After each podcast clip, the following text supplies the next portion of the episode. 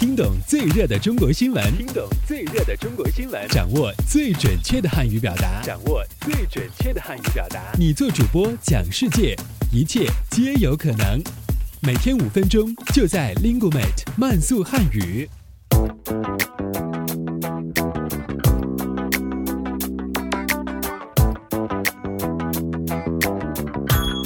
嗨，大家好，我是主持人阿布，欢迎来到本期的慢速汉语。以下新闻均摘编自国际在线网站。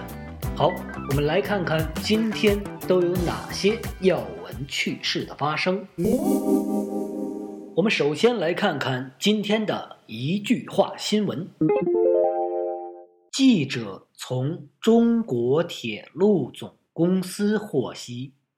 十二月八日，铁路部门的官方手机购票客户端“铁路幺二三零六”将上线试运行，向广大旅客提供列车信息查询、购票等服务。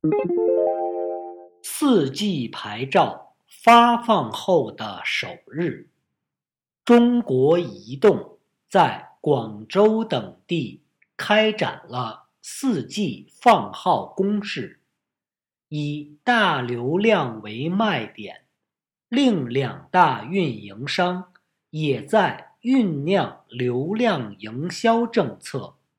随着 4G 启动，电信市场竞争。也由语音大战转向流量大战。从二零一四年起，各地公共租赁住房和廉租住房并轨运行，并轨后统称为公共租赁住房，廉租住房并入。公共租赁住房后，地方政府原用于廉租住房建设的资金来源渠道，调整用于公共租赁住房建设。好，我们接下来关注一下今天的财经聚焦。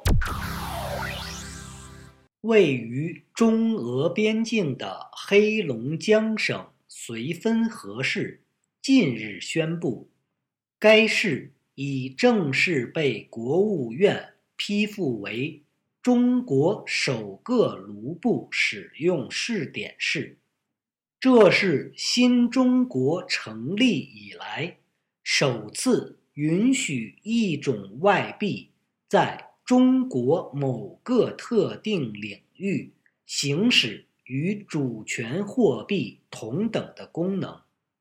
今后，卢布可在绥芬河自由存取，俄罗斯游客可用卢布直接吃饭、购物、打出租车等。业内人士认为，这一新举措。将为对等推进人民币在俄罗斯相关城市流通使用奠定坚实基础。好，最后我们进入到聚焦汉语圈。近日，泰国三才公学中文流动书屋活动正式启动，该书屋。提供各种中文书籍，其中包括幼儿读物、孔子与《论语》、经典唐诗和 HSK 考试真题集等，内容涉及修身养性、学习、娱乐、考试等各方面。这些书籍中，很多都含有。泰语及英语翻译，旨在激发和调动全校师生学习汉语的积极性。